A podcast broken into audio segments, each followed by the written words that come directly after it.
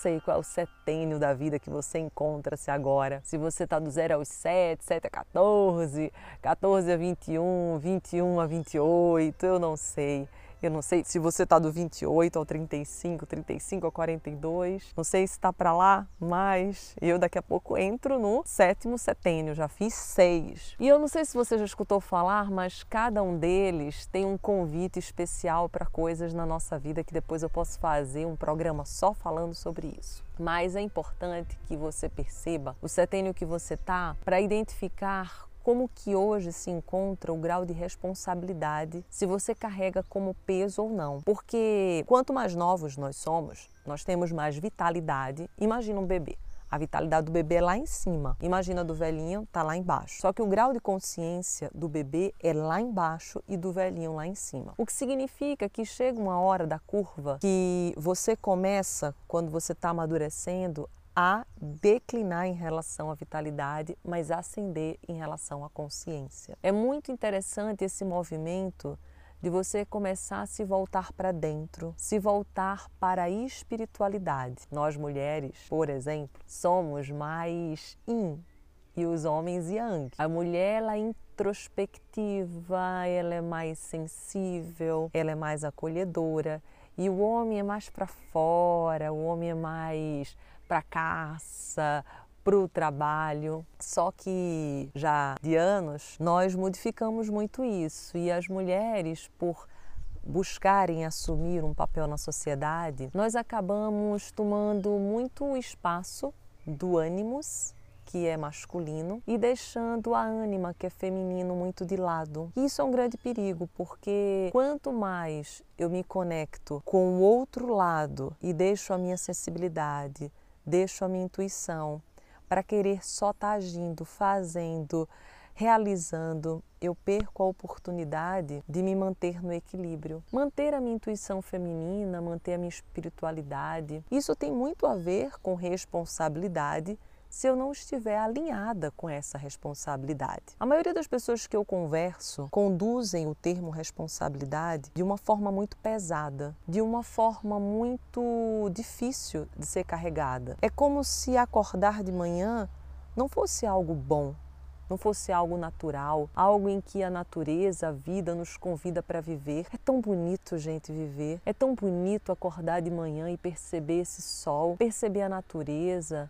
os pássaros cantando, a leveza da folha que balança. É tão bonito escutar esse, essa mosquinha que está aqui conversando comigo e que já foi embora, já vai para outro lugar. E esses movimentos nós acabamos deixando para lá por causa da sociedade, por causa das cobranças, e nós vamos conectando o termo responsabilidade como se fosse algo ruim. Eu sou responsável, mas o fato de eu ser responsável está tirando a minha liberdade, está tirando as coisas que gosto, que eu desejaria fazer isso, mas porque eu tenho que ser responsável, não estou fazendo. E eu preciso te dizer que não precisa ser assim, não necessita ser desse jeito. Você pode sim ser responsável sem tirar a tua liberdade, sem tirar o teu amor próprio. Você pode ser responsável continuando a tua vida de uma forma pacífica, de uma forma harmoniosa. O que você vai ter que fazer a partir de agora é conectar-se. O que eu faço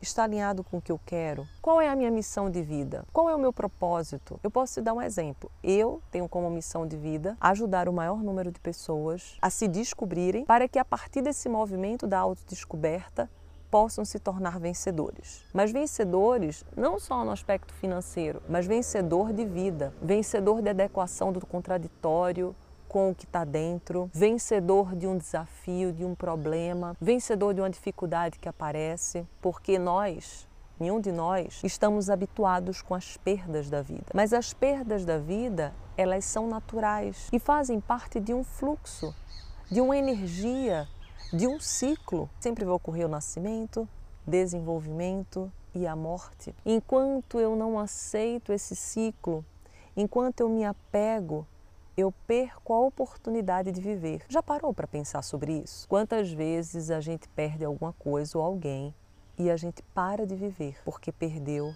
esse alguém ou essa coisa? Eu conheci inúmeras pessoas que perderam o emprego, e perder o amor pela vida. Mas o que que o emprego tem a ver com amor pela vida? Se nós fôssemos colocar em escalas de valores, os principais valores que você vê, assim como as principais pessoas, principais atividades, principais partes do corpo que você aprecia. Se você fosse pegar todos esses itens e depois você fosse excluindo cada um deles por grau do que não é tão importante para você, o que, que você iria observar? Que certamente os teus bens materiais você iria se desfazer muito antes do que se você é pai do teu filho, da tua filha, de você próprio, de valores como a família ou de alguma parte do teu corpo. Por quê? Porque os bens materiais, eles são importantes, mas eles não são o mais importantes. O que é mais importante na sua vida é você. O que é mais importante na sua vida são os valores, a missão que você desempenha para que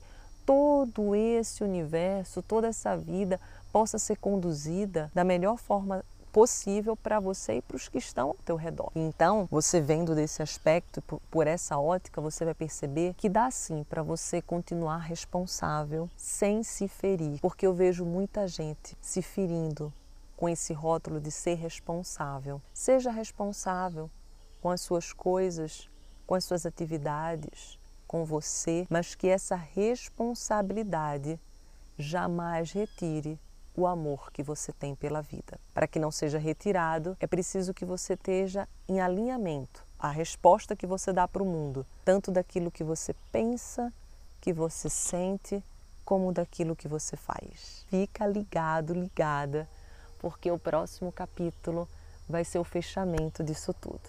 Para quem não me conhece, meu nome é Andresa Carício. Eu sou autora do livro best-seller Todo Santo Dia e eu tenho a finalidade de dar esse direcionamento emocional e espiritual para a sua vida.